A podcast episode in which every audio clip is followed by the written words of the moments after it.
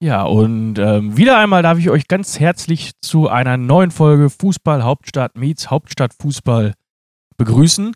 Und äh, ich begrüße vor allem meinen kongenialen Partner, weil der kann auf jeden Fall immer bei Standardsituationen Manndeckung und Raumdeckung gleichzeitig verteidigen. Alles äh, Gute und einen wunderschönen guten Morgen, lieber Micha. Oder wie man auf Schalke bis zum letzten Wochenende vielleicht sogar noch gesagt hätte, Salut Philippe, ça va? ja, auch von mir gibt es ein herzliches Grüß Gott daraus in die Welt. Heute neben mir natürlich kein geringerer als die sauerländische Alkoholvernichtungsmaschine, der Marci. Ja, das halte ich ja für ein Gerücht, aber äh, lassen wir das mal so stehen. Ähm, ja, wollen wir direkt äh, mit dem Schalke-Bashing loslegen und, äh, und das Intro erklären oder wollen wir erst Musik hören? Lass uns doch erstmal Musik hören und dann lass uns doch zu unserem geliebten Gelsenkirchener Verein zurückkommen. Ja, dann Musik ab.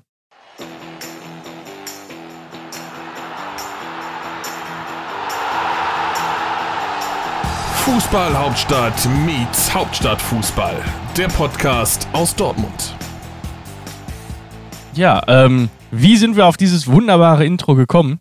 Ähm, es gab Anfang letzter Woche wohl schon eine Spielerrevolte beim äh, Traditionsclub aus Gelsenkirchen. Und zwar gab es dort zwei grundlegende Beschwerden, sage ich mal ganz einfach. Zum einen habe man das äh, Defensivverhalten bei Standardsituationen nicht so ganz verstanden, verstanden, warum man daran festhält, weil die Spieler das wohl nicht können. Und zwar wurde da ein oder wird eine Mischung gespielt aus ähm, ja, Manndeckung und Raumdeckung. Wie gut das funktioniert, hat man am letzten Wochenende gesehen bei drei Standardgegentoren. Ähm, und zum anderen wurde darüber äh, sich beschwert, dass der Trainer ähm, Christian Groß die Spieler nicht beim Namen kennt und äh, auch häufig auf der falschen Sprache anspricht. Ähm, wie kann das denn passieren bei so einem rüstigen Rentner in Gelsenkirchen, dass er auch noch eine Fremdsprache kann? Ja, das ist halt einmal die Frage, was der Herr Groß generell für Fremdsprachen spricht. Du darfst ja nur nicht vergessen, der Mann ist Schweizer. Seine erste Fremdsprache ist dann natürlich auch irgendwo erstmal Hochdeutsch. Dann äh, weiß ich natürlich nicht, was der in, in der Schweiz gelernt hat. Ich gehe jetzt mal davon aus, dass er in der, in die meisten Schweizer können ja dann noch Französisch dazu, weil das so die beiden meinen meistverbreitetsten Sprachen in der, in der Schweiz sind. Der italienische Teil ist ja nicht so groß. Ähm, und es ist ja nun auch nicht so, dass Schalke jetzt da einen total kleinen Kreis an verschiedensten Nationalitäten im Kader hat. Also da sind ja, ist ja, ist ja genug äh, Diversität, wie man es heute auch sagen würde, drin. Äh, und also, dass, dass du jeden Spieler in der Landessprache ansprechen kannst, ich glaube, das äh, geht als Anforderung an einen Trainer auch, auch ein großes Stück zu weit. Äh, ja, aber ich, Zumindest in einer Sprache, die der Spieler versteht, wäre ja schon mal was. Da sollte man zumindest drauf achten. Also das auch mit den Namen ist auch so eine Sache. Ich meine, ja, man kann jetzt irgendwie Christian Groß ein bisschen in Schutz nehmen und sagen, er ist erst seit Dezember Trainer gewesen auf Schalke und äh, hatte natürlich noch nicht so viel Zeit und hat dann natürlich noch ein paar neue ja, Spieler. Ja, es ist, ist, dann, ist dann auch schwierig. Ich meine, man kennt das ja aus der Schule mit so einem Sitzplan. Das dauert ja manchmal auch ewig, bis die Lehrer das drauf haben. Aber auf dem Feld, die, auch wenn sich Schalke nicht besonders viel bewegt, aber die bewegen sich ja auch noch ein bisschen durcheinander. Und sich dann die Namen zu merken, das ist natürlich auch unfair. Ja, vor allem das Tolle ist halt auch, äh, man hat den ja extra mal irgendwann Nummern auf die Rücken und auf die Hosen geklebt. Der berühmte Stürmer Nummer 9 von Brasilien bei FIFA 96. Vielleicht hätte er das anwenden sollen. das wäre vielleicht eine Idee gewesen. Nur, äh, also ja, also wenn dieser Vorwurf stimmt, dann ist es äh, auf jeden Fall, finde ich, nicht haltbar, dass du nach zwei Monaten musst den Namen drauf haben, vor allem wenn du mit den Jungs äh, wirklich jeden Tag zu tun hast, äh, dann kommt das einfach mega unprofessionell. Das ist halt, äh, die kannst du, wie gesagt, du, du bist angehender Lehrer, beziehungsweise hast damit zu tun. Wir wissen jeder aus eigener Erfahrung, wie, wie unprofessionell das von einem Lehrer wirkt, wenn er die Namen nicht drauf hat, wenn du mit dem regelmäßig zu tun hast. Das ist halt, äh, das ist genau wie wenn du in, im Berufsleben später irgendwo bisschen weiter oben in der Führungsabteilung bist und weißt nicht, wie deine Mitarbeiter heißen. Und wir sagen mal, du hast eine Abteilung mit zehn Leuten. Also, das ist halt einfach unprofessionell. Ja, definitiv. Ähm, ähnlich unprofessionell finde ich dann auch noch an der Personalie festzuhalten, weil man vielleicht Angst hat, dann den fünften Trainer ins Leben zu rufen von Jochen Schneider, der ja dann jetzt dann doch auch endlich seinen Hut nehmen darf.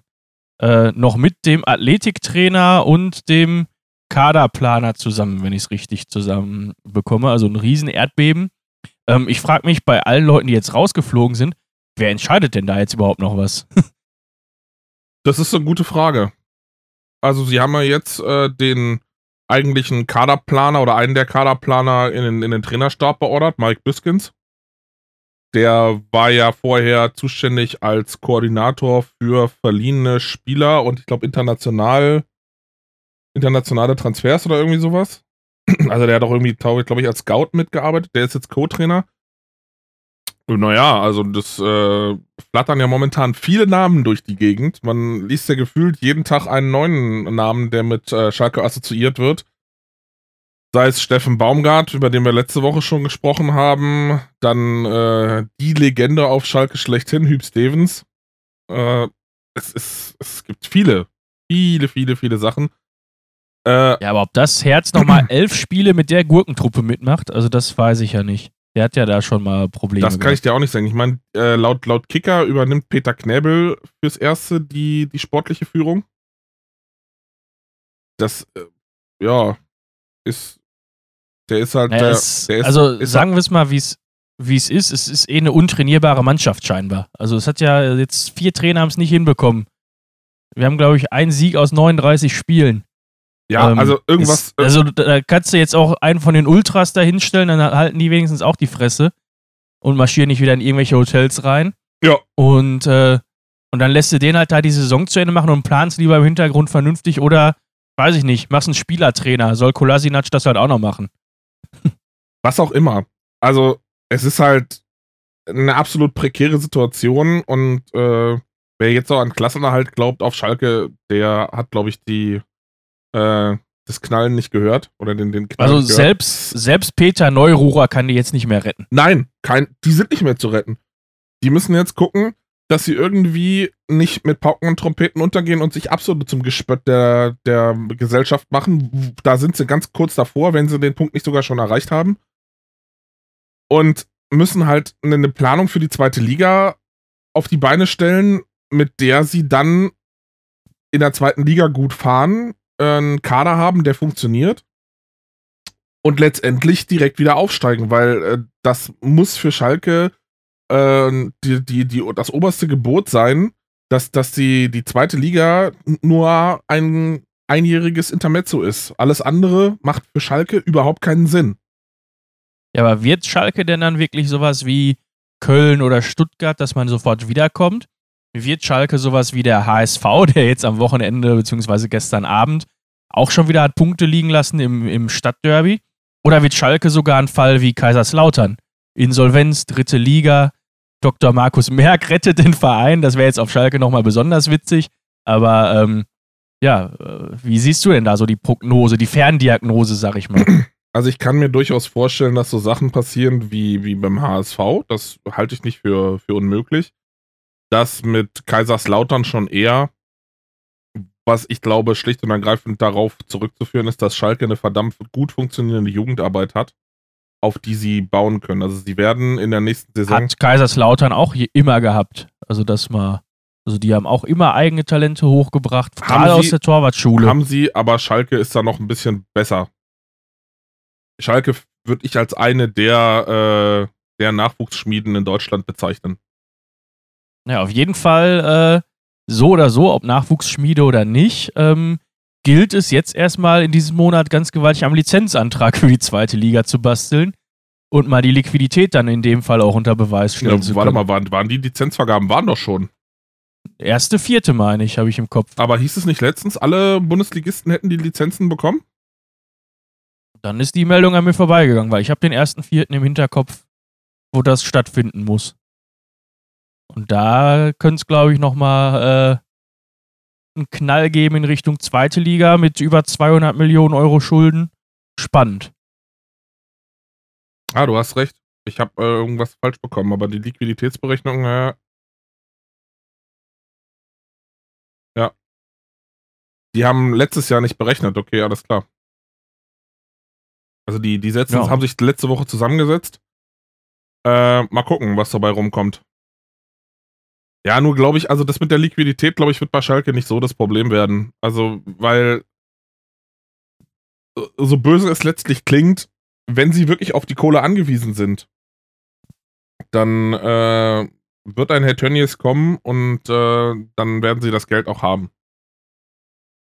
Und wenn es nicht offiziell Ja, von, von Herrn Tönnies kommt, dann kommt es halt über zwei Ecken, über irgendjemand anderen, dass es nicht so unbedingt auffällt und es ist am Schluss trotzdem da. Ja, ist halt dann aber auch die Frage, wie ist das denn mit den aktuellen Großsponsoren für die zweite Liga? Ich denke da mal so an, an Gazprom zum Beispiel. Also wird, ist ja dann auch, äh, also dieses Marketing ist ja eigentlich ein Internet, auf einen international ausgerichteten Verein auch angelegt, auch in der Höhe. Das wird sich zeigen, wie gut die Verbindungen des FC Schalke 04 zu den Russen sind. Ähm, ich kann es dir nicht sagen. Es kann natürlich passieren, dass Ja, man. ist, ja, ist ja ein Malocha-Verein, dann bauen die einfach Nord Stream 2 kostenlos mit ihren Spielern zusammen und dafür kriegen die dann wieder die Kohle für, für die zweite Liga. Das kann sein. Äh, aber auch wird sich vielleicht Schalke, Schalke wird sich vielleicht auch einen neuen Sponsor suchen müssen. Wobei ich glaube, dass auch der FC Schalke relativ unproblematischen neuen Sponsor finden dürfte. Das, Ja, Halt ist halt nur halt- die Frage, ist nur die Frage nach der Größenordnung. der, das wird dann definitiv kleiner ausfallen. Aber wenn du dir überlegst, dass beim FC Schalke 17 Spieler im Sommer gehen werden, wenn, äh, also 17 Spieler haben wohl keine Verträge, die auch für die zweite Liga gelten. Das ist natürlich auch eine Planung, die man auf Schalke nie wirklich berücksichtigt hat, weil es in der Regel auch keine, keinen, kein Thema war, dass die abgestiegen sind oder im Abstiegsbedroht waren. Äh, aber Schalke wird sich im Sommer komplett neu aufstellen dürfen. Es haben nur andere Vereine auch schon machen müssen und äh, das hat auch funktioniert. Ja, ich Dementsprechend freue mich auf jeden Fall schon auf das, auf das Sturmduo Terodde und Burgstaller. Die funktionieren ja zumindest beide in der zweiten Liga. Das ist ja dann halt nur da- dann keine Perspektive, Ja, aber- wenn du aber- aber getre- schaffen die solltest. sind, die sind zwar in derselben Stadt, dann aber, aber bei unterschiedlichen Vereinen. Ja, und dann spielen sie halt demnächst beide bei Schalke. Ja, aber stimmt, wenn Herr Schalke in der zweiten spielt, dann treffen sie ja auch beide. Also in der Bundesliga können sie ja nicht, aber in der zweiten Liga, Terodde ist, ist ja nicht sogar irgendwo relativ weit vorne, wenn nicht sogar einer der besten Stürmer der zweiten Liga. Ich glaube, der Beste. Also die Saison jetzt auch wieder ganz vorne. Und ja, Bei Bochum hat er damals auch ordentlich rasiert. bei Köln, Bei Köln- überall eigentlich in der zweiten Liga. Ja. Du, das wird sich zeigen. Aber lass uns doch vielleicht mal das Thema Schalke ein wenig äh, zur Seite schieben und uns auf den vergangenen Bundesligaspieltag konzentrieren. Der 23. Spieltag liegt hinter uns. Äh, es ging Freitagabend los mit einem Spiel Werder Bremen gegen Eintracht Frankfurt, wo man in der Reaktion oder als Reaktion auf die letzten Spiele eigentlich davon ausgegangen ist, Frankfurt müsste es eigentlich relativ sicher machen und müsste da ohne Probleme die Oberhand im Spiel haben. Und äh, das Ergebnis belehrt einen dann doch eines Besseren, obwohl Frankfurt letztlich ja schon relativ früh in der neunten Minute durch André Silva, der wieder im Kader stand, nach äh, erfolgreicher Verletzungspause müsste es gewesen sein, ähm, und geht 0 zu 1 in Führung, aber am Schluss äh, kommen die Jungs von Florian Kohlfeld und schenken den Frankfurtern die erste Niederlage in 2021 ein. Ja, komplett überraschend. Ähm, du sagst es, erste Niederlage 2021 für Frankfurt. Ähm, für mich aus Dortmunder Sicht natürlich sehr, sehr erfreulich, äh, dass sowas mal passiert.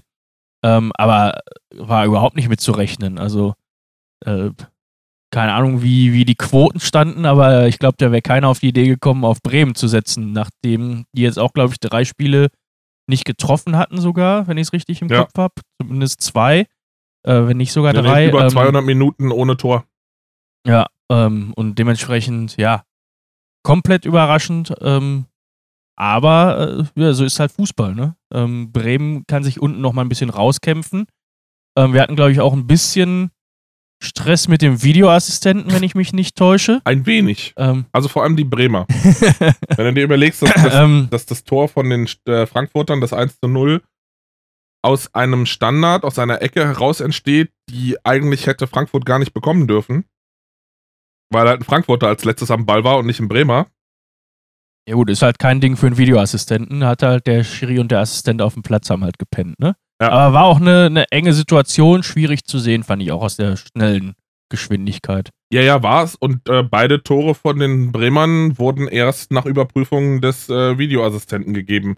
Bei beiden roch es verdächtig nach Abseits. Das erste war relativ eindeutig, am Schluss keins.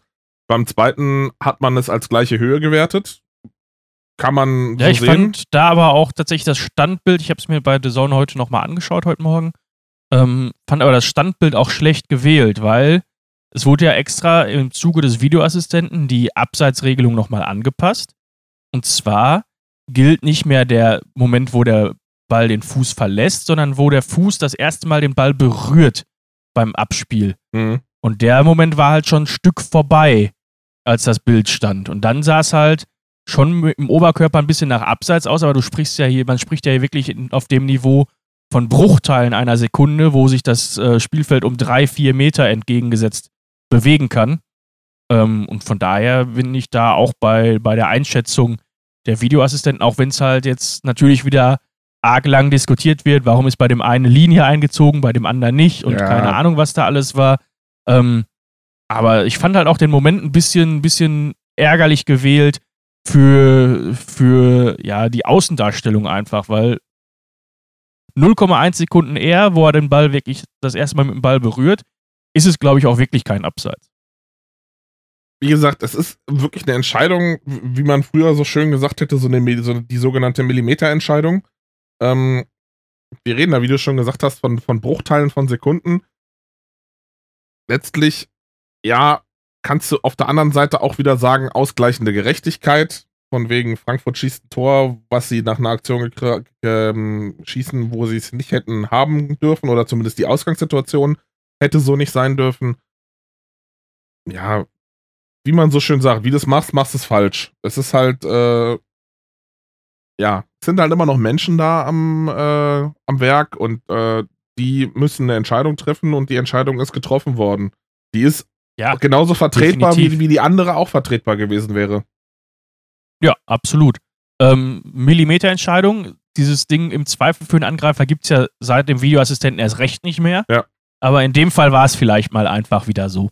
Und das dann ausgerechnet, also sorry, wenn ein Sergeant einen Millimeter im Abseits steht, trifft er normalerweise trotzdem kein Scheunentor. Und jetzt macht er dann da auf einmal das 2-1 äh, als, als großer Chancentod. Und ja, äh, wie gesagt, ich freue mich persönlich drüber. Ärgerlich für Frankfurt, aber ähm, gibt ja noch genügend Spieltage und da ich davon ausgehe, dass Dortmund noch ein bisschen länger in der Doppel-, vielleicht auch Dreifachbelastung dann äh, zu kämpfen haben wird, äh, bleibt es auch da weiter spannend, ob das noch äh, was werden könnte. Wir werden es sehen und wir bleiben mal ganz gespannt. Wo wir gerade beim Thema Dortmund sind, wollen wir dann gleich äh, weitergehen und äh, uns dem Thema annehmen. Sehr, sehr gerne. Das war für mich äh, ein WG-Derby, muss man dazu sagen. Mein Mitbewohner kommt aus dem Großraum Bielefeld und äh, hat natürlich auch äh, ganz großkotzig angekündigt, dass die Arminia 3-0 gewinnen wird. Äh, ich habe mit einem 6-0 dagegen gehalten. haben uns dann irgendwo in der Mitte getroffen. und ja, äh, Wenn du die beiden voneinander subtrahierst, funktioniert. ja, eben. Und ähm, ja, dementsprechend 3 zu 0 Sieg, wie ich finde, relativ souverän. Wir haben einmal einen Wackler, wo äh, vorne Cordova versucht, in Mats Hummels Manier mit dem Außenriss das Tor zu machen. Äh, aber ansonsten hast du in der ersten Halbzeit schon drei, vier ziemlich große Chancen. Zweimal, sag ich mal, aufs leere Tor.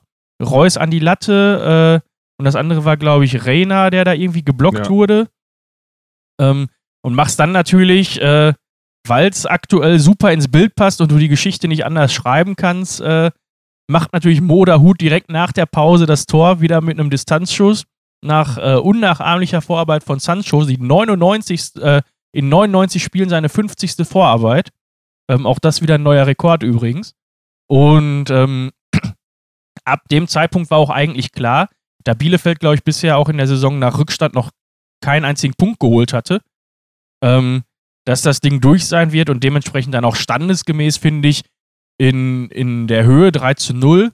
Bemerkenswert finde ich noch vielleicht zu erwähnen die Situation, wo Haaland auf Renier ablegt, in einer Situation, wo er sonst den Torwart mit ins Tor schießen würde. Äh, Also ja, irgendwie hat da keiner mit gerechnet.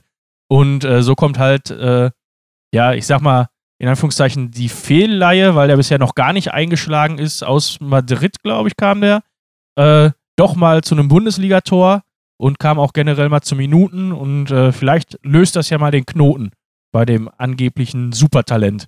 Das wird sich zeigen. Also, es ist äh, durchaus eine Sache, die, äh, die, die, die noch passieren kann. Also, wir werden sehen. Also, ich, ich muss gestehen, bei Dortmund für mich äh, unangefochten Man of the Match Jaden Sancho.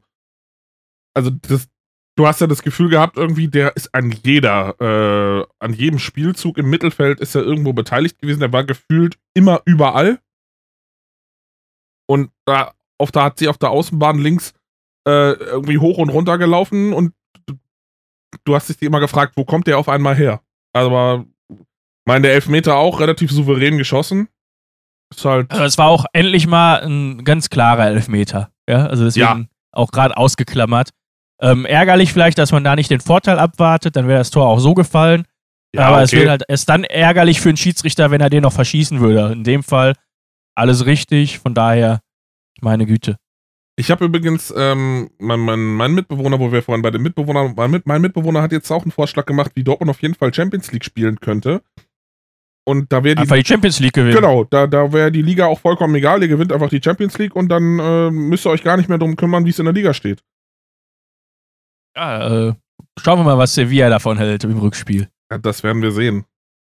Aber drei Auswärtstore waren ja schon mal nicht verkehrt. Ärgerlich nur mit den zwei Gegentoren. Aber gut, da greifen wir schon ein bisschen vor. Genau. Ähm, Wo wir aber gerade noch beim Spiel sind, würde ich gerne noch auf ein anderes Thema kommen. Ähm, wie ihr vielleicht mitbekommt, weil wir jetzt auch schon über das Hamburger Derby gesprochen haben. Es ist Dienstagmorgen, der 2. März. Ähm, wir nehmen auf. Gestern erreichte uns aus Bielefeld eine Nachricht und zwar, dass sich Arminia Bielefeld von Trainer Uwe Neuhaus trennt.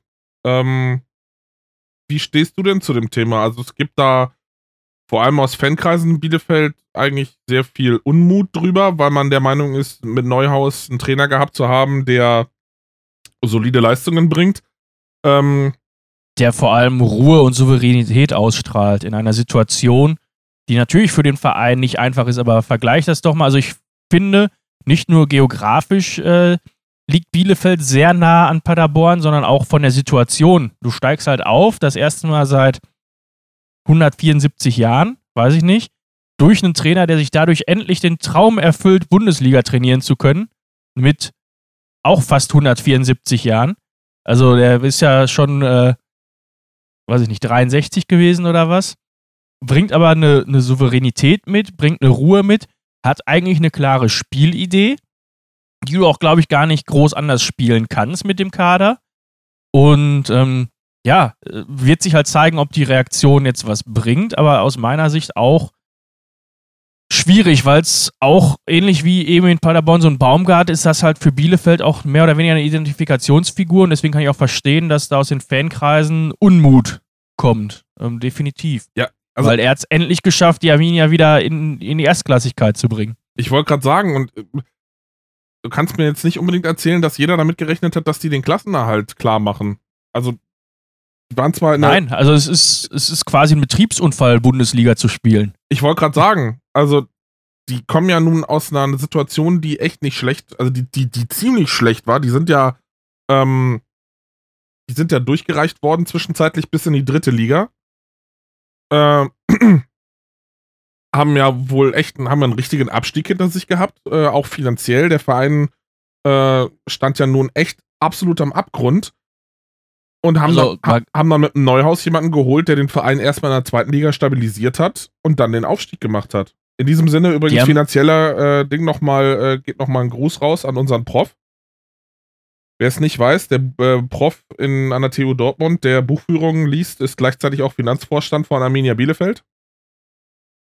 Genau. Und auch noch an der Uni in Bielefeld, also zwei Posten. Genau. Ähm, aber du sagst es gerade, finanzielle Situation. Ich erinnere mich noch vor ein paar Jahren, da hat Bielefeld im Abstiegskampf in der dritten Liga gespielt und die Zweitvertretung in, war im Aufstiegsrennen in der Oberliga, ich glaube Tabellenführer.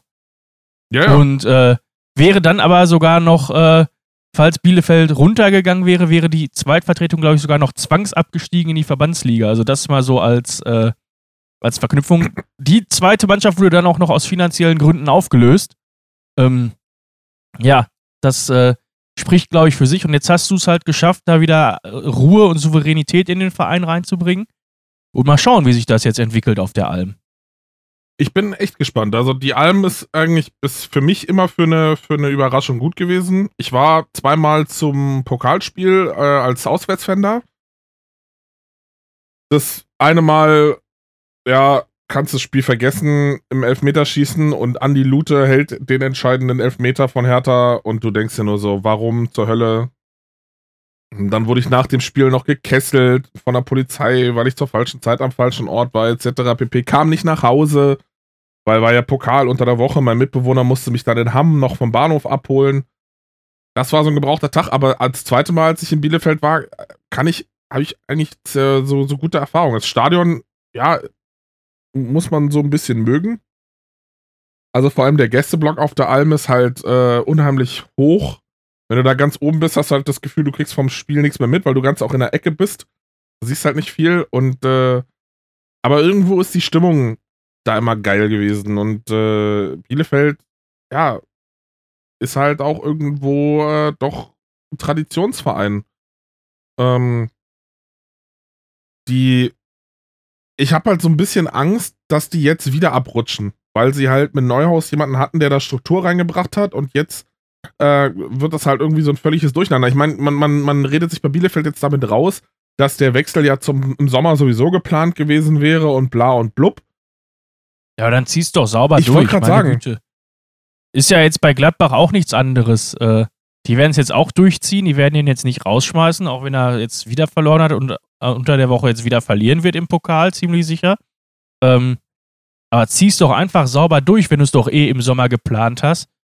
Und äh, du hast ja bei dem Kader auch keine großen Einschnitte, wenn es dann in Richtung zweite Liga geht, weil du hast ja auch nicht so viel auf dem Transfermarkt gemacht. Nein. Also, das ist halt auch, ich begreife halt nicht, was, was die da jetzt wollen. Also vor allem, du darfst dann die, die finanziellen Geschichten auch nicht ähm, unter den Tisch fallen lassen. Wenn ich einen Trainer in der laufenden Saison rausschmeiße, dann muss ich dem ja trotzdem weiter sein Gehalt zahlen oder immerhin eine Abfindung, um ihn irgendwie rauszukriegen. Das heißt, ich habe mit dem neuen Trainer, den ich dann hole, solange der nicht irgendwie sowieso schon in meinen Reihen spielt, eine finanzielle Mehrbelastung. Ich meine, okay, wenn du es wie bei Hertha zum Beispiel machst, dass du dir einen Trainer aus der Jugend holst, ein paar Dardai, klar, da wird es nicht ganz so schlimm sein, wie als wenn du dir einen externen ins Boot holst. Aber trotzdem ist ja, es halt. Aber der wird ja auch kein, kein Jugendtrainergehalt mehr beziehen. Nein, das ne? nicht. aber es ist halt, also das ist halt so eine Sache, die sich mir irgendwie nicht so wirklich erschließt, was, was das soll. Also vor allem, ja, es ist ja, es gab ja nicht mal irgendwie wirklich schle richtig schlechte äh, Schlagzeilen über Bielefeld. Ich meine, ja klar, die spielen unten drin und die stehen aktuell auf dem Relegationsplatz. Ja, aber genau wie es doch zu erwarten war. Genau. Also ich bleib dabei. Also es ist wer hat denn, ein wer, erwartet, noch. Wer hat denn erwartet, dass sie irgendwo im Tabellenmittelfeld mitspielen, meinetwegen sogar um Europa? Keiner. Ja, und jetzt mit dem Nachholspiel können die an Hertha vorbeiziehen ich glaub, ziehen und ich glaube mit Köln punktgleich, wenn ich mich nicht täusche. Ja, können sie. Und wenn sie mehr als drei und, Tore schießen, dann sind sie sogar vor Köln. Ja, und von daher ist doch erstmal noch alles im, im erwartbaren Bereich. Also ich verstehe es überhaupt nicht. Ähm, aber ja, ist halt jetzt passiert. Ähm, Haken dran. Ich, steht schon fest, wer es macht? Nee. Noch nicht, okay. Glaub das habe ich nämlich noch, noch, nicht, noch nicht gehört. Also es ist halt irgendwie, Kramer wird neuer. Doch, warte mal, hier, Kicker meldet gerade. Warte. Frank Kramer soll das Traineramt übernehmen. Die Meldung ist in diesem Fall 28 Minuten alt. Ach, guck mal, sind wir, das ist dann wieder gut, dass wir live sind quasi. 28 Minuten. Wo war denn Frank Kramer nochmal zuletzt? Ja, also das finden wir bis zum nächsten Mal das, raus. Das Bild, ist ja kein Problem. Nö, das kann ich dir ganz schnell sagen. Der ist aktuell Trainer des, äh, von Red Bull Salzburg. Ach. Oder war? Warte, ja. lass mich mal schnell schauen. Ja, der ist äh, Leiter der Nachwuchsabteilung des von Red Bull Salzburg. Ja gut, ist natürlich jetzt nicht so eine schlechte Adresse. Ne? Nö. Aber wenn das ja theoretisch eh geplant war, weiß ich nicht, ob es dann eh der geworden wäre im Sommer und von daher. Das kann ich ja, dir nicht sagen. Also der hat auch schon wahrscheinlich ein, einige andere ja, Stationen hinter sich. Ja, der Name sagte mir auf jeden Fall auch was. Äh, ja. wird dann wahrscheinlich der Rangnick da installiert haben. Also ähm, hier, wenn, du die, wenn die in seine dann die Bilanz guckst, dann ist hier Deutschland U18, Deutschland U20, Deutschland U19, Fortuna Düsseldorf, Kräuter Fürth, die TSG Hoffenheim. Ja, ich sag ja, irgendwo, irgendwoher kommt mir der Name bekannt vor. Ähm, schauen wir mal, was, was sich da verändern wird. Wir werden es sehen. Ähm, ja, jetzt haben wir schon zwei Krisenherde hinter uns. Wollen wir mal mit dem Spieltag weitermachen? ja, das ist, klingt doch nach einem sehr guten Plan. Ähm, wollen wir vielleicht äh, ja noch ganz kurz über das Spiel sprechen von Schalke, die ja Gott sei Dank genauso gut gegen, gegen Stuttgart gespielt haben wie die Borussia aus Dortmund, nämlich 5 zu 1 verloren. Ja, Schalke kommt, finde ich, gar nicht so schlecht ins Spiel. Also es ist äh, mit, den, mit den aktuellen Geschichten um Schalke rum erwartest du eigentlich viel, viel weniger, als da letztendlich von Schalke auf den Platz kommt. Ähm, hast du auch das Gefühl, dass Schalke zumindest am Anfang so ein bisschen mit Stuttgart mithalten kann? Ja. Aber auch nur die erste Viertelstunde. Weil, Ja, und dann quasi drei Ecken, ein Elfer, zack, 3-0. genau. Dann machst du kurz vor der Pause noch den, den Anschluss aufs 3-1. Aber Ja, aus, das war auch ein Versehen, den wollte er, glaube ich, stoppen. Das ist richtig. Und äh, ja, ja, nach der Pause hast du das Gefühl, Stuttgart hat irgendwo noch einen Arsch voll Mut gefunden in der, in der äh, Pause. Ich meine, ja, okay, es stand da noch schon 3-1. Und dann äh, am Schluss hast du noch zwei Tore, die kurz vor Schluss fallen. Und Stuttgart fällt halt so ab der 70. finde ich völlig auseinander. Also die kamen schon schlecht aus der Pause zurück, aber dann irgendwann hast du das Gefühl gehabt, da spielt ein Bundesligist gegen eine Kreisligamannschaft. Da ging Ja. halt bei, bei Schalke auch aber nichts äh, mehr zusammen. Ich, ich, ich glaube, der absolute Knackpunkt war dann, dass ausgerechnet Bentaleb noch einen Elfmeter verschießt. Ja. Also, und der Elfmeter war ja geschossen wie in der Kreisliga auf Asche mit dicken Pfützen, flach und der, der wäre, glaube ich, noch fast vor der Linie liegen geblieben. Also überhaupt, so, so schlecht überhaupt, war der nicht, geschossen. überhaupt nicht platziert und nix. Also das war, ja. Ja. Und vor äh, allem, vor allem, wenn du, wenn du schon 3-1 zurückliegst, dann muss so ein Ding sitzen. Und wenn er Vollspann irgendwie nur in die Mitte ist, äh, Hauptsache, er geht irgendwie rein und das Tor zählt. Ja, so wie dann eventuell bei dem Distanzschuss von Didavi. Einfach mal aus 25 Metern draufhalten. Äh, zum 5-1, glaube ich, war es. Äh, und das hätte man ja auch, äh, auch aus 11 Metern vielleicht mal erwarten können. Naja. Ähm, ansonsten über das Drumherum viel gesprochen. Äh, machen wir, glaube ich, einen Haken dran. Ja, klingt gut. Dann gehen wir nach München. Ja, äh, bleiben wir beim 5 zu 1. Genau. Selbes Ergebnis. Zwei andere Mannschaften. Ähnliche Situation. Köln unten drin. Ja, Ähm, gut, gegen Bayern, wo äh, Thomas Müller seine Rückkehr feiert. Ähm, vielleicht noch so als eins der Highlights. Ähm, Lewandowski schießt, Lewandowski schießt, glaube ich, Saisontore 103 und 104. Irgendwie Ähm, sowas. Ich glaube, was hat er jetzt? Äh, sie- 27 und 28. Also er hat jetzt schon mehr Tore als Gerd Müller in seiner Rekordsaison zum, zum gleichen Zeitpunkt. Aber ich glaube, Gerd Ich glaube, drei, drei Tore Vorsprung oder so, ne? Ja, aber Gerd Müller hat dann am Schluss nochmal einen rausgehauen. Also ich habe gestern mal mit meinem Mitbewohner ausgerechnet, äh, Lewandowski müsste jetzt im Durchschnitt noch 1,3 Tore pro Spiel schießen, damit er den äh, Rekord von Müller knackt. Ich glaube, 40 Tore waren das. Genau, ja, aber äh, warum nicht? Kommen ja auch noch ein paar Gurkenteams, gegen die er spielen muss. Ich wollte gerade sagen, also Ähm, wenn sie noch so einen, noch so ein paar Dinger machen, wo sie halt dann mal irgendwie mit so mehreren Toren Unterschied gewinnen, und das ist ja bei Bayern jetzt nun nicht unwahrscheinlich, dann könnte es durchaus sein, dass der, dass der Rekord, von dem niemand dachte, dass er jemals geknackt werden könnte, geknackt wird. Apropos Gurkenteam. Ähm, ja, Bayern hat zwischendurch auch seine Abwehr auf Anfängermodus gestellt, ne? Ja, also das, beim, das beim Gegentor gucken sich Alaba und Boateng an und sagen, äh, äh, ja, nö, ich will nicht, mach du mal. ja, nimm du ihn, ich hab ihn und äh, beim und dann hast du noch den Ausflug von Neuer, ähm, wo Gott sei Dank der Kölner das leere Tor nicht trifft und von Pfosten schießt und Alaba, glaube ich, in der Mitte das einzig Richtige macht und auf keinen Fall den Fuß an den Ball bringt und nur hofft, geh nicht rein, geh nicht rein, geh nicht rein. Genau. Weil sonst steht das Eigentor zu Buche. Das, Ähm, das Thema mit ja. dem Eigentoren kommt ja gleich noch. Genau. äh, da gibt es ja ein Expertenteam. Zwei sogar. Ähm, min ich wollte gerade sagen, mindestens eins. Ähm, aber beide aus der gleichen Stadt. so ist es. Ja, ähm, ansonsten denke ich, sehr souverän. Gnabry nach Einwechslung macht noch zwei Hütten. Ja, ist halt, also die, die Bayern spielen es halt einfach wieder aus. Ja. Aber ich muss gestehen, Ein- also Man muss sagen, ein Glück, ne? Also Ja. nach, der, nach der Krise. ja, aber, aber auch Köln versteckt sich nicht. Also es ist jetzt nicht so, dass Köln da völlig untergegangen ist. Also am Ende natürlich dann, äh, klar, wenn du, wenn du 5-1 verlierst, dann warst du natürlich am Schluss zu schlecht.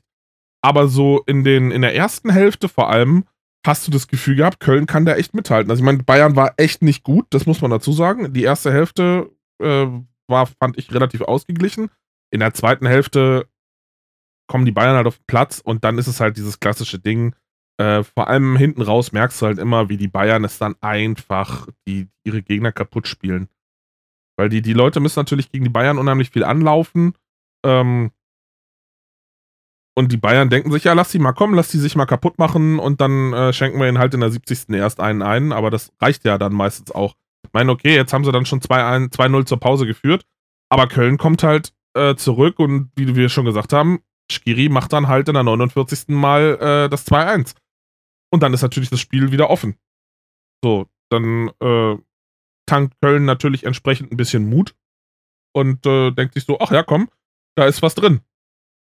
Das ist dann am Ende natürlich anders gekommen. Äh, Aber man muss Bayern dann doch auch mal loben. ja, Ich glaube, das erste Mal jetzt in den letzten Wochen gegen einen Abstiegskandidaten, wo man nicht drei Gegentore gekriegt hat. Genau. Nach Mainz und Bielefeld.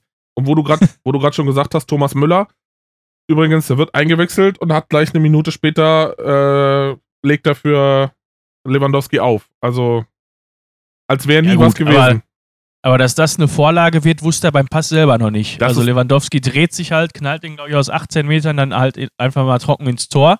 Ja, Lewandowski halt. Aber äh, so, so kommt es halt dann als, als Statistik wieder gut rüber. Ja. Ja, wollen wir zu deinem Trauerspiel kommen, Ja, super. wo wir gerade schon über einen Abstiegskandidaten gesprochen haben. Ja, Hertha macht das Spiel und verliert 2-0. Um das Spiel. Hertha war richtig, richtig gut. Ja. Ähm, muss man ehrlich mal sagen. Und wir haben auch kurz geschrieben, in der ersten Halbzeit war es, glaube ich, noch, beim Stand von 0-0, warum fällt Kunja da nicht? Also der wird ja so klar getroffen und macht dann da, also in der Situation, sorry, das ist Abstiegskampf, da falle ich und nehme mit, was ich kriegen kann, gegen eine Mannschaft, die eh keine Gegentore kriegt. Ist das doch der größte, wenn nicht Bentaleb schießt, ist das doch die größte Chance, äh, da erstmal in Führung zu gehen. Ich habe keine Ahnung. Ich habe wirklich keine Ahnung. Vor allem sonst hast du das Gefühl, bei jedem Scheiß lässt er sich fallen. Ähm, Ja, und da bleibt er stehen. Ich meine, ja, das ähm, 1 zu 0 für Wolfsburg durch ein Eigentor von Lukas Klünter ist halt echt unglücklich. Also es ist, es ist, passiert halt genau so, wenn du unten drin stehst. ja genau, es ist halt einfach so verduselt und äh, ja. Vor allem Wolfsburg, glaube ich, so gefühlt der erste Angriff der Wolfsburger mal. Ja, es war tatsächlich der erste und äh, um es vorwegzunehmen, das, der Kopfball zum 2-0, ich glaube in der Nachspielzeit oder 89. Minute, irgendwie sowas, war der zweite Torschuss im Spiel von Wolfsburg. Ja, also es war ja, Wolfsburg in dem Sinne maximal effizient äh, und Hertha kriegt die, die, kriegt die Kugel nicht rein. Man waren ja durchaus, durchaus Torschüsse da, aber Auch Ja. Riesenchancen. Ne? Also da hat Castells auch den einen oder anderen da wieder rausgeholt, wo du dachtest, geht nicht. ja. Ja, und Castells ist jetzt seit wie vielen Spielen ohne Tor oder Gegentor? Das sind einige. Ich glaube, die haben jetzt in den letzten neun Spielen nur vier Gegentore gekriegt, irgendwie sowas. Ja, Wolf- Wolfsburg ist momentan, also vor allem in der Defensive, unheimlich effizient und äh, macht da hinten dicht. Aber es ist halt, äh, es ist halt einfach bei Hertha beschreibt es halt die Situation momentan äh, einfach zu gut. Es ist, du hast einen Arsch voll Geld in die Hand genommen. Ähm, du hast wirklich Spieler gekauft, wo, wo halt, wo du, wo du Unmengen Geld ausgegeben hast und sie bringen es halt nicht. Also, um da mal stellvertretend zwei Namen zu nennen, einmal äh, Krzysztof Piontek und äh, Luka Toussaint. Ja, ist ein bisschen das Schalke-Syndrom, ne? Ja, zum Glück ist nicht ganz so schlimm, aber Ja. es ist halt irgendwie, ja. Dann hast du natürlich noch das Problem, dann fallen Kunja und Kedira noch verletzt raus, aus. Bei Kunja ist es wirklich echt schade, weil der war ja nun echt schon mal die Saison verletzt. Bei Kedira würde ich so ein bisschen darauf schieben, mangelnde äh, Belastungspraxis des Körpers. Ja, Das- definitiv. Wie wir es auch halt- schon bei Schalke letzte Woche besprochen hatten. Genau, also es ist halt, äh, ja. Ich meine, klar, dass der Cefuig da das Ding eigentlich machen muss. Ja, müssen wir uns nicht drüber unterhalten. Aber ja, es ist halt Hertha, Hertha läuft halt dann irgendwie dem Spiel am Schluss hinterher, auch wenn sie zumindest meines Erachtens die, Stimmenbes- die spielbestimmende Mannschaft sind. Ja, da Weil sind wir uns diesmal tatsächlich ehrlich, äh, einig. von- von- also ich von Wolfsburg lässt ja halt- gerne über deine Hertha, aber geht diesmal nicht. Von Wolfsburg kam halt echt nicht viel. Wolfsburg hat sich so gedacht, ah, lass die mal kommen. Und die kamen ja auch, aber naja. Äh, dann haben wir mal wieder ein Thema, wo ich, wo ich gerne deine Meinung zu hätte. Äh, erst wird Elfmeter gepfiffen und dann wird der Elfmeter wieder zurückgenommen. Weil sich Bastian Ja. Dankert dann irgendwie nochmal mit Bibiana Steinhaus abspricht, äh, den Elfmeter zurücknimmt. Also ich meine, man hatte erst gedacht, das wäre gehe um Handspiel. Nee, der Ball ging nur an den Rücken.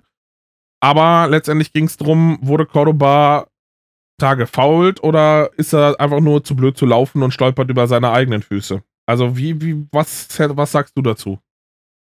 Ich sag, er ist zu blöd zu laufen. Also ich hätte ihn auch so in, schon im, im Schnellen hätte ich niemals gedacht, Elfmeter.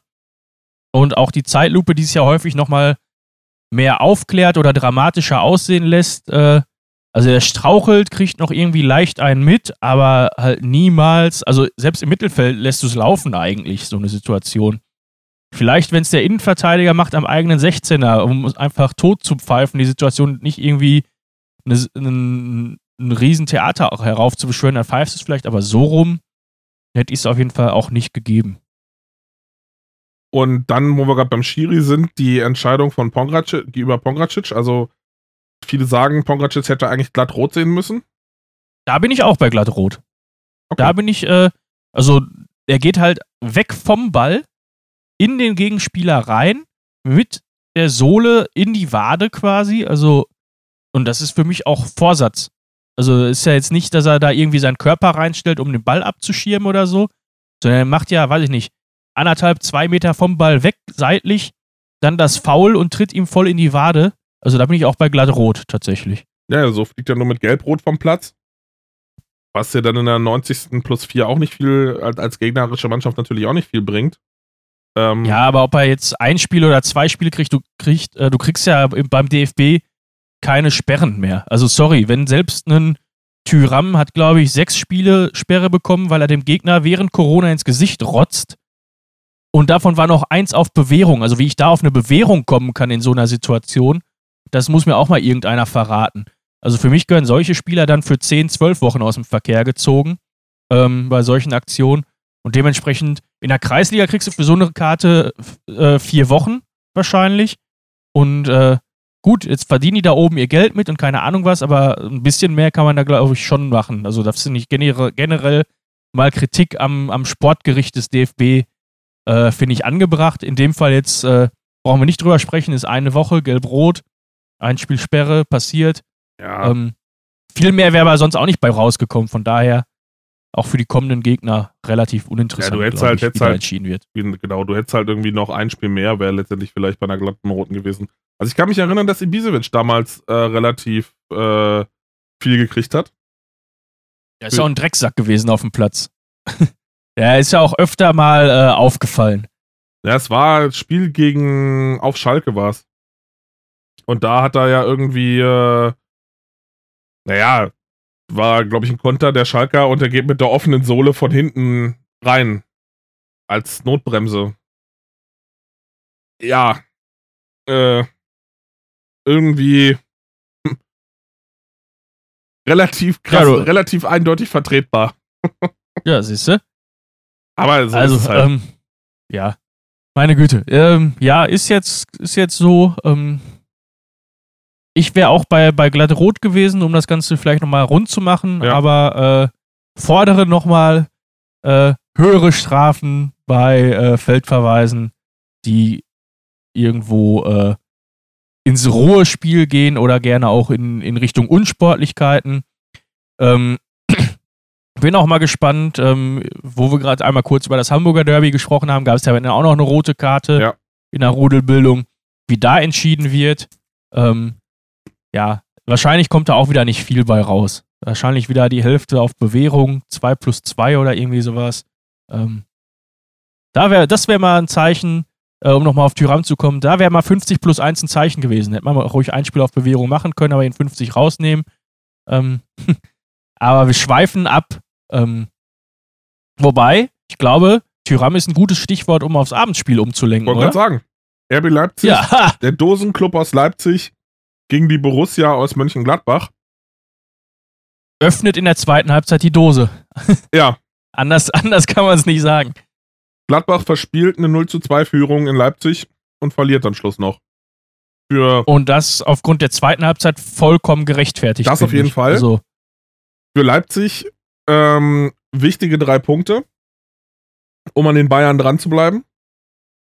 Nachdem letzte Woche man ja äh, alle anderen es auch verkackt haben und Leipzig die einzigen waren, die letztendlich mit drei Punkten nach Hause gefahren sind von den Verfolgern.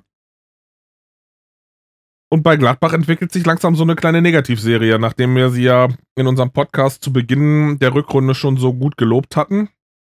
Äh, ja, tun mittlerweile nur noch Platz 9. tun sie momentan alles, äh, um uns vom Gegenteil zu überzeugen. Ähm, und das, ob, du hast es schon angesprochen, guter Start.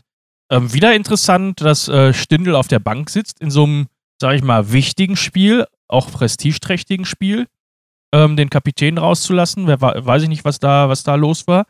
Ähm, aber erstmal gehst du durch einen ähm, auch wieder schwach geschossenen Elfmeter von Hofmann, finde ich, aber Gulaschi hat es nicht geschafft, den vernünftig zu parieren. Äh, in Führung, was Upamecano auch immer da sich gedacht hat, weiß ich nicht. Also wenn, du, wenn er nur neben dem herläuft, läuft der Spieler halt ins Aus. Da brauche ich halt kein Foul spielen. Äh, kann ich dir nicht Ähm. sagen, was, was ihn da geritten hat. Es äh, war auf jeden Fall nicht nachzuvollziehen. Ja. Ähm, und dann fällt er das 2-0, auch da abgefälscht, können wir kurz auflösen. War ja Handspiel, ja oder nein. Geht, geht an die Schulter. Ähm, und Handspiel ist ja, da gab es jetzt auch irgendwie so ein schönes Schaubild, ich glaube vor der Saison, quasi alles unterhalb des Ärmels, da fängt halt Handspiel wirklich an. Ne? Also von daher auch da alles, alles regelkonform. Gehst dann 2-0 in Führung und hast dann in der zweiten Halbzeit beim vermeintlichen 2 zu 1 von Sörlot, der zur Halbzeit reingekommen ist, halt genau das Gegenbeispiel. Er ist mit der Hand dran, äh, erzielt, glaube ich, damit sogar das Tor oder mit dem Arm. Nee, ich glaube, der Ähm, Ball springt einmal hoch und, und er kriegt ihn gegen den Arm und äh, Genau, schiebt ihn dann ja. rein. Aber es war mehr, war eindeutig äh, äh, nicht regulär.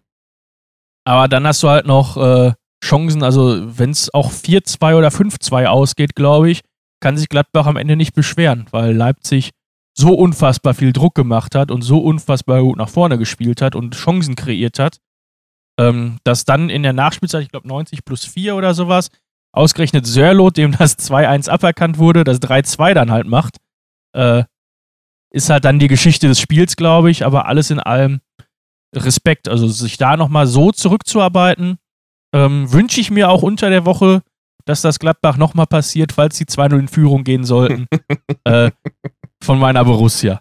Aber da auf jeden Fall spielerisch großes Respekt an, an Leipzig, die damit dranbleiben an den Bayern. Ähm, was ja vielleicht für die Spannung auch jetzt nicht so unwichtig ist. Und man sieht bei Leipzig wieder, du hast wieder nicht nur einen Torschützen, sondern alle drei Tore von drei unterschiedlichen Schützen, wie es die ganze Saison in Leipzig schon ist. Die haben keinen klassischen Goalgetter, sondern da trifft gefühlt die komplette Offensive. Ja, weil sie ja so den klassischen Goalgetter, den sie vorher hatten, haben nach Chelsea ziehen lassen. Und du musst es ja irgendwie ausgleichen. Und am besten natürlich übers Kollektiv. Aber nichtsdestotrotz glaube ich, dass äh, eine Spitzenmannschaft auch einen Spitzenstürmer braucht, Auf jeden Fall. Äh, auf den du dich verlassen kannst. Ja, und dementsprechend ist da vielleicht nochmal Bedarf, weil, gut, jetzt hast du einen Pausen, der schon, glaube ich, seit der dritten Liga da spielt, aber der wird sich halt nicht mehr zum Top-Stürmer in der Bundesliga oder international durchringen. Nee, Ja, du hast und dann musst du halt gucken, was mit, was mit Olmo passiert, was mit Sörlot passiert oder ob du halt nochmal reagieren musst auf der Position. Ja, es ist halt schon bezeichnend, dass du äh, auf den, wenn du dir jetzt mal die Statistik der Leipziger anguckst, die, die Top-Torjäger bei Leipzig haben halt jeder fünf Tore. Das sind ein Kunku, Paulsen und Sabitzer. Naja, ein Kunku und Sabitzer sind beides Mittelfeldspieler. Es ist halt, Willi Orban ist auf Platz, äh, hat mit vier Toren ist er dabei. Mit seinen 1,73, davon glaube ich drei Kopfballtore. Ja, und Aber- der ist ein Abwehrspieler.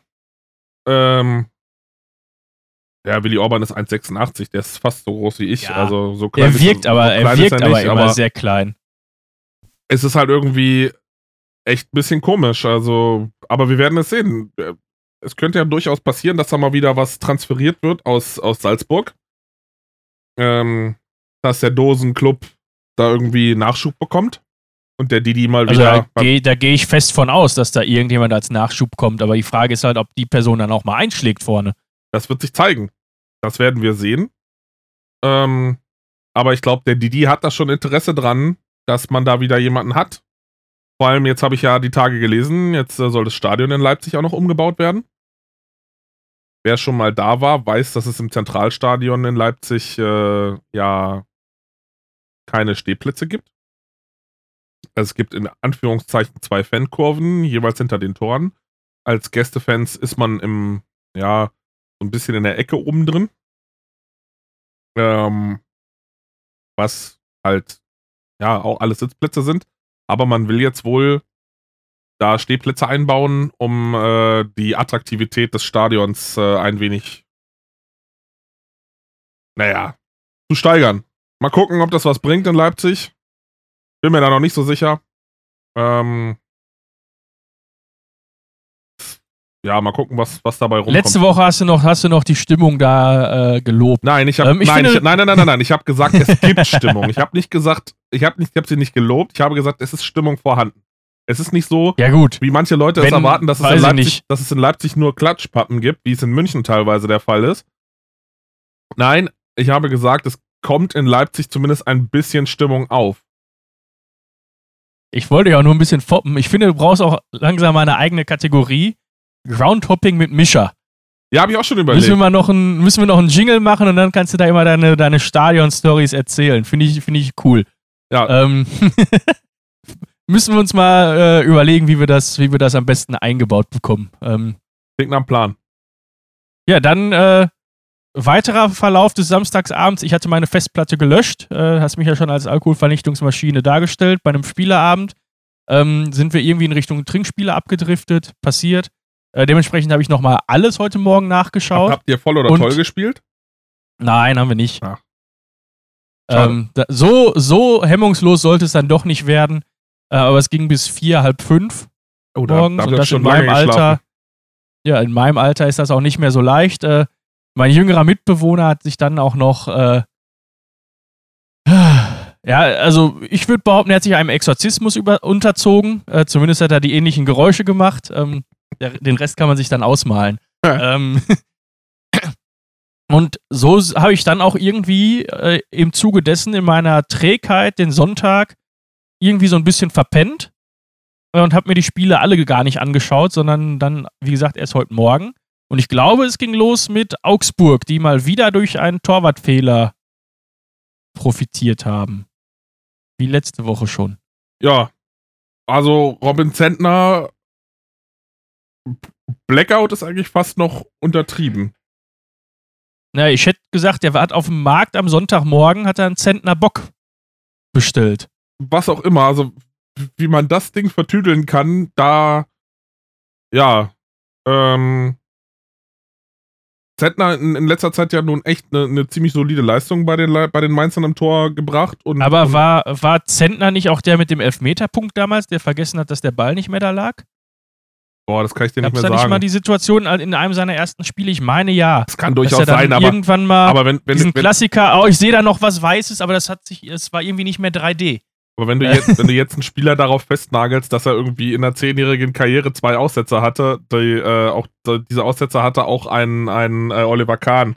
Also, Ja gut, aber dann, dann bist du bei einem Loris Karius, der, der ständig wie die Sau durchs Dorf getrieben wird. Der das ähnlich äh, aufweisen kann. das, Nur halt das- leider mit einer Gehirnerschütterung in einem wichtigen Spiel, äh, dass das passiert ist, wie gesagt, wo er daneben greift. ich, ich äh, halt sage ja nicht, dass es besser ist. Aber es ist halt, also für Zentner, wie gesagt, also es schießt da einen absoluten Bock.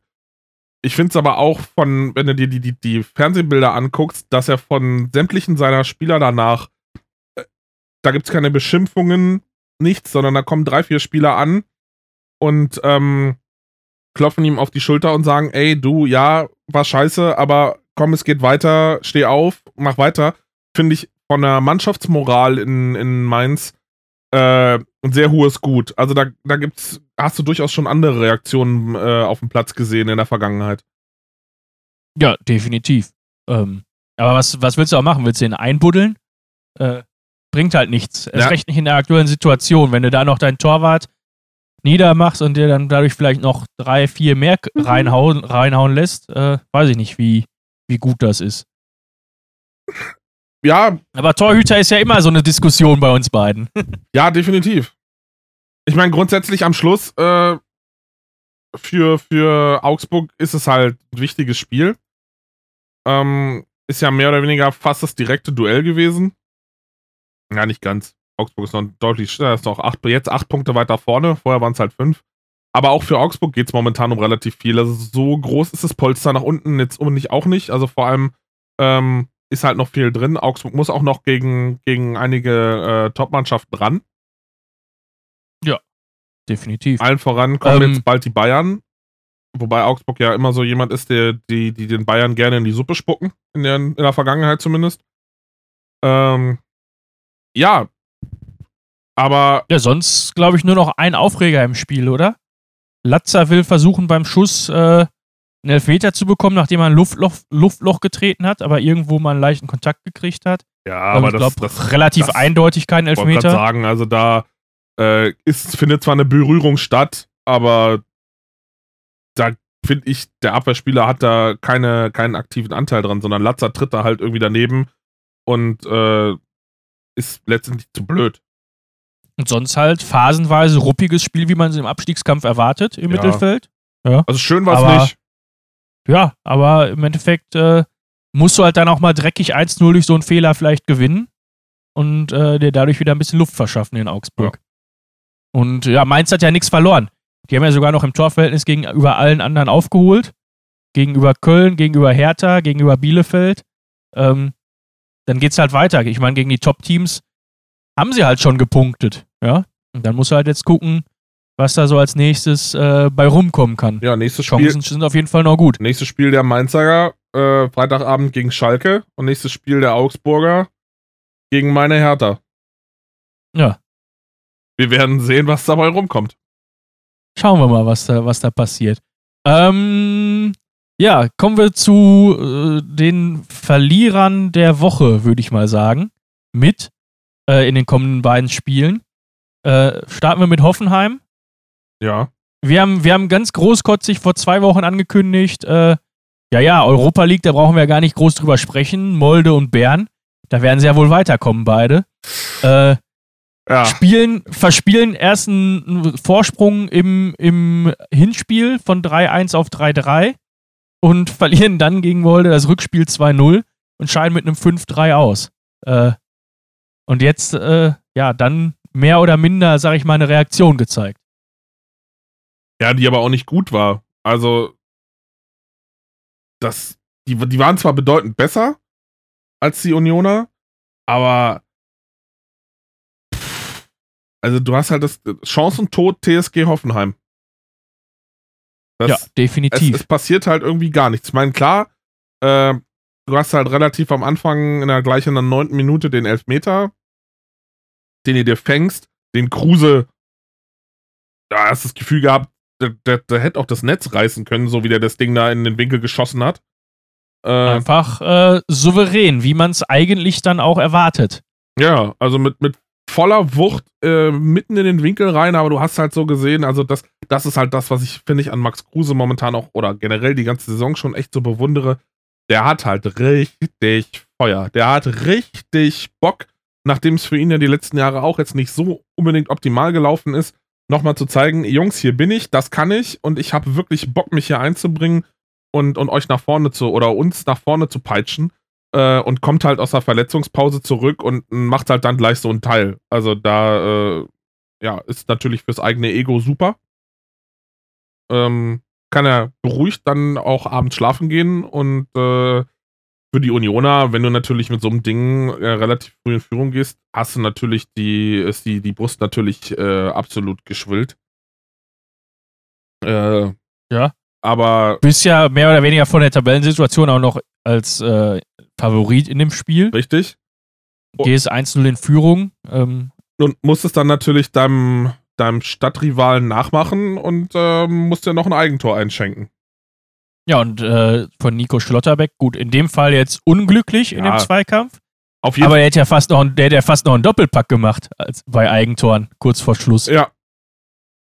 Und dann kriegt Kaderabek sein das, das äh, Tor noch annulliert, Ja, kurz vor Schluss.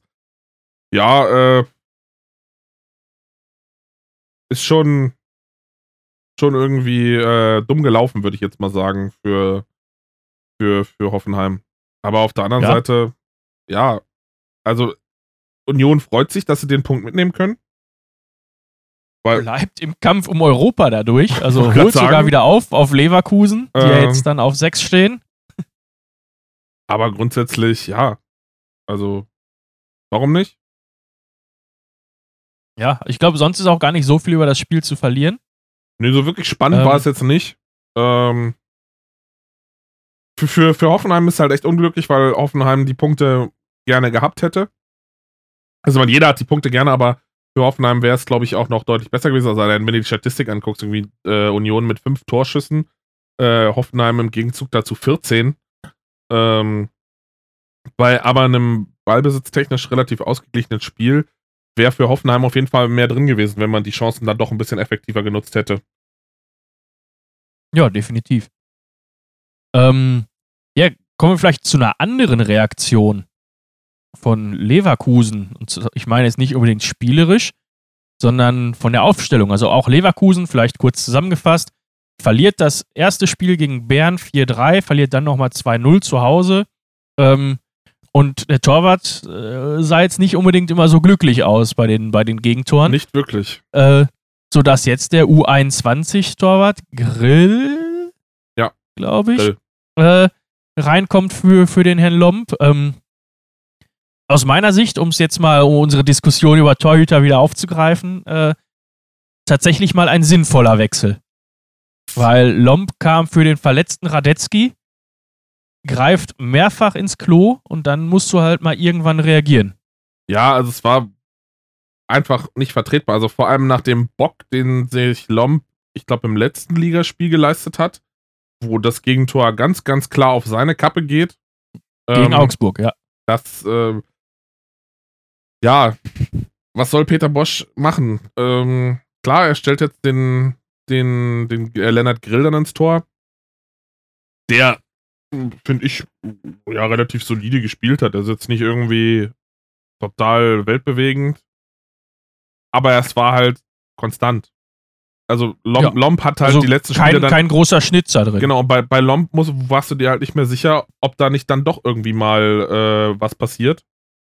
Äh, und das ist natürlich, wenn der Torwart hinten wackelt, ist natürlich dein, deine ganze Hintermannschaft äh, total unruhig, weil du kannst ja als Abwehr nicht wissen, okay, da ist noch einer da hinten, der, der putzt da äh, oder wirft da alles in die Waagschale, um da irgendwie die Situation auszuputzen. Ähm, sondern du musst davon ausgehen, oh scheiße, wenn er an mir vorbei ist, dann ist der Ball drin, weil der hinten kann halt nichts vielleicht ein bisschen sehr übertrieben, aber es hat ja funktioniert. Ja, aber irg irgendwo spielt es ja dann schon mit. Ne? Also, ähm, Ja, und dann spielst du natürlich gegen, gegen eine Mannschaft wie Freiburg, die spielerisch jetzt vielleicht nicht auf dem allerhöchsten Niveau spielen, aber die, ja, finde ich sehr aus. die haben im Laufe der Saison eine Riesenentwicklung genommen. Ich glaube, Ja, und richtig, richtig schlecht gestartet und mittlerweile auf Platz 7, glaube ich, vorgerückt. Ja, und auch da wieder acht.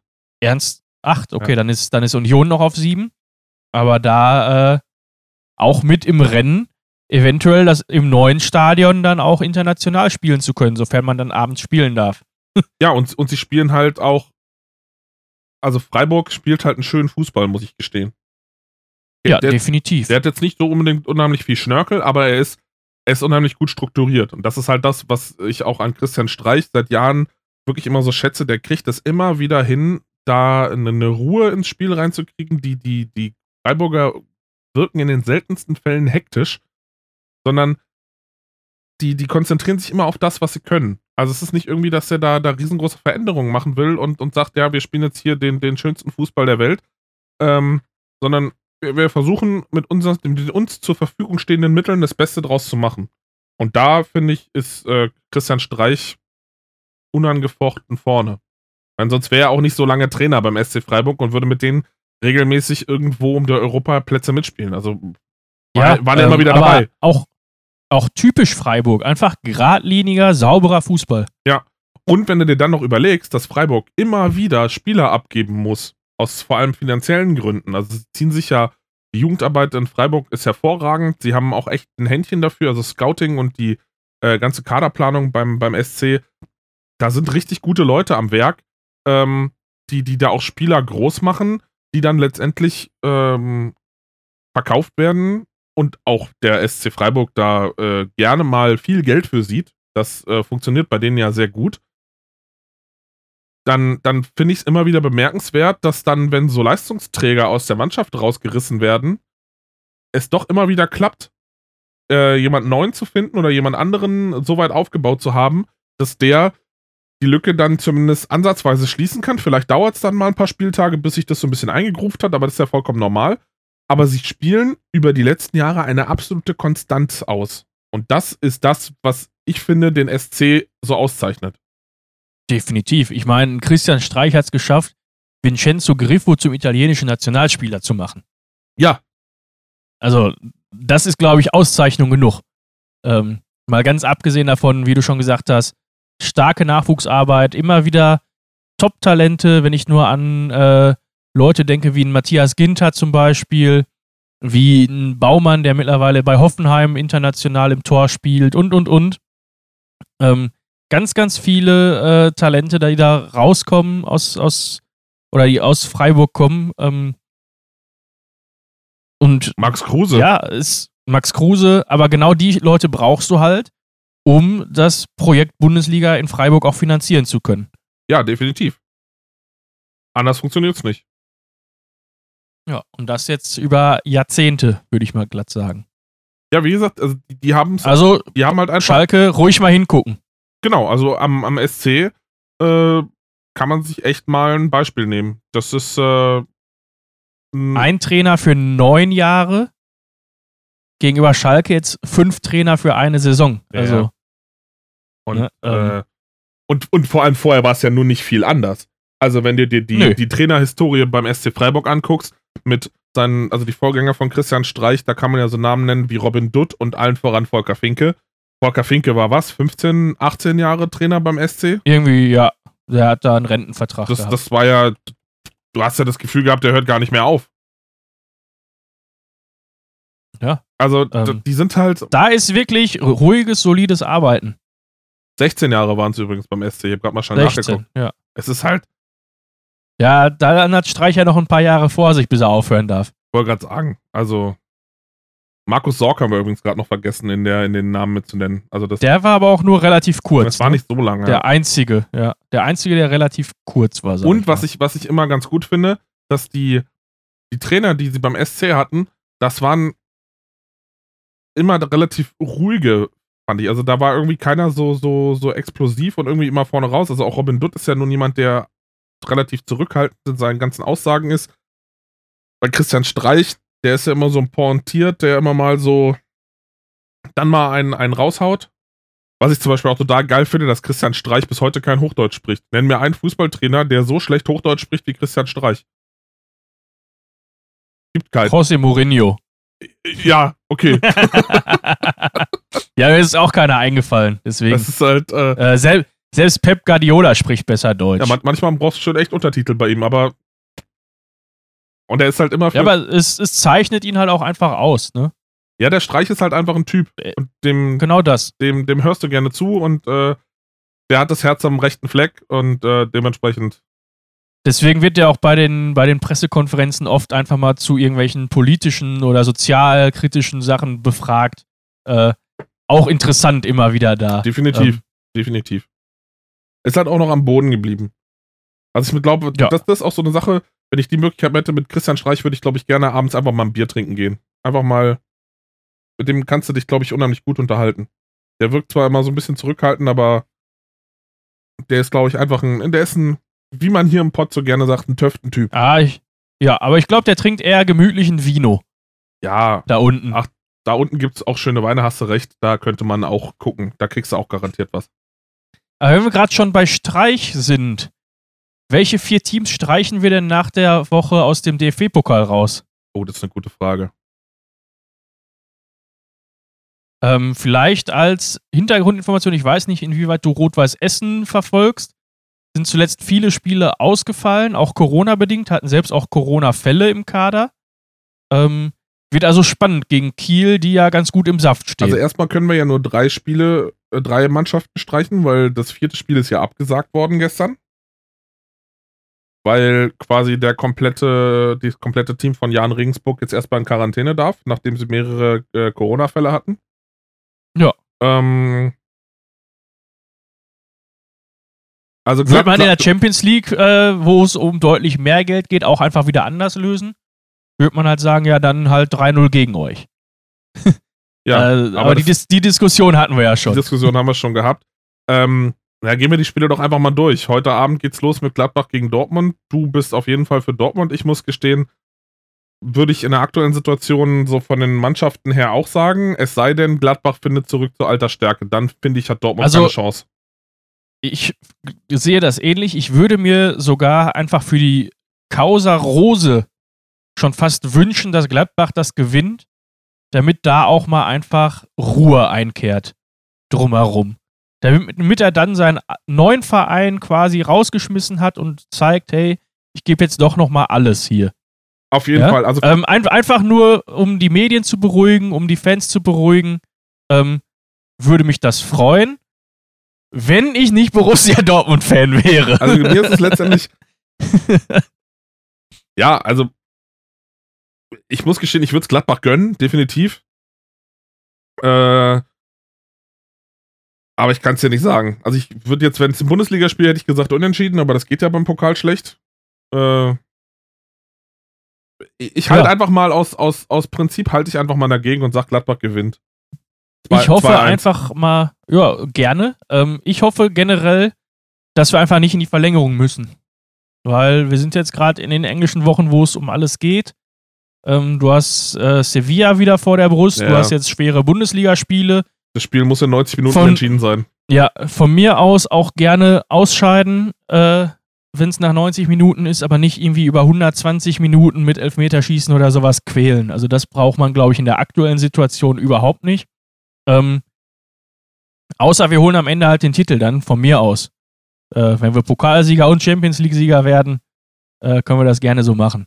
Ja, Rot-Weiß Essen Kiel würde ich sagen, ist mir eigentlich herzlich egal, wer es von beiden holt. Ich hätte halt lieber beide noch im Halbfinale gesehen. Ähm, ja, also ich bin da ganz großer Sympathisant von der Hafenstraße. Ähm, einfach weil Papa ja auch mal bei Rot-Weiß Essen als Scout gearbeitet hat. Äh, großartiger Verein. Ich meine, wer so bekloppte Fans hat, die auf der Tankstelle Pyrotechnik zünden äh, bei Siegen im Pokal, äh, ja, aber, muss es eigentlich machen. Aber, die, aber die, die, Kieler haben halt die Saison auch schon geile Spiele gezeigt. Also das darfst ja, du, definitiv. Ich, nicht, nicht die, die, haben, die, haben, die, die Bayern rausgeschmissen, stehen sehr gut da in der zweiten Liga, haben die Chance aufzusteigen. Äh, wie gesagt, in Essen zuletzt relativ negative Vorzeichen, aber wer weiß, wie fit sie dann dadurch sind, dass sie jetzt so wenig gespielt haben. Schauen wir mal. Ähm, ja, aber ich schätze leider, dass es äh, die Störche aus Kiel werden denke auch. Und, weiterkommen. und Leipzig-Wolfsburg, boah. Der Dosenclub äh, gegen die Werkself.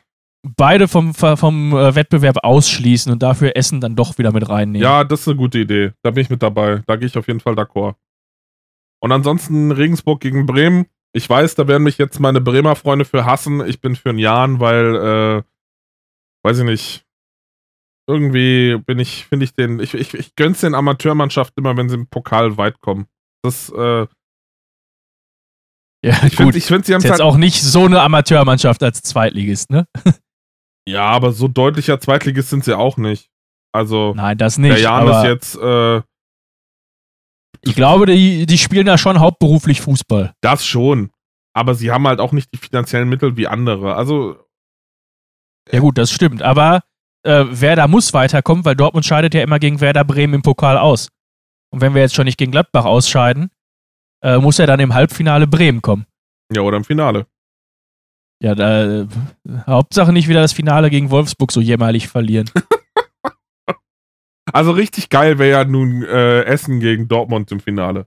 Mittlerweile. Ich, ich, ja, dann, äh, Und dann dann, lass und uns dann, das Spiel aber, und, und dann gewinnt Essen auch noch. Dann lass uns aber das Spiel nicht mehr in Berlin spielen, sondern in Gelsenkirchen, weil, weil da haben beide Fangruppen auf jeden Fall richtig Bock, dies, das Stadion abzufackeln. Ja, oder du. Da kannst du dann, da hast du dann Pyrotechnik, 90 Minuten durchgehend, schlimmer als in Brasilien oder sonst wo. Äh, von mir aus sehr, sehr gerne. Also das mit der Pyrotechnik habe ich schon gehabt. Äh, das äh, kann ich dir 90 Minuten ist kein Problem. Äh, war damals in äh, Hertha gegen Dresden. Da hat 120 Minuten auf der Dresdner Seite gebrannt. Ja. Naja. Damit sind wir aber heute, würde ich auch mal sagen, am Ende. Äh, wir sind ja auch mal wieder lang genug. Und äh, ja.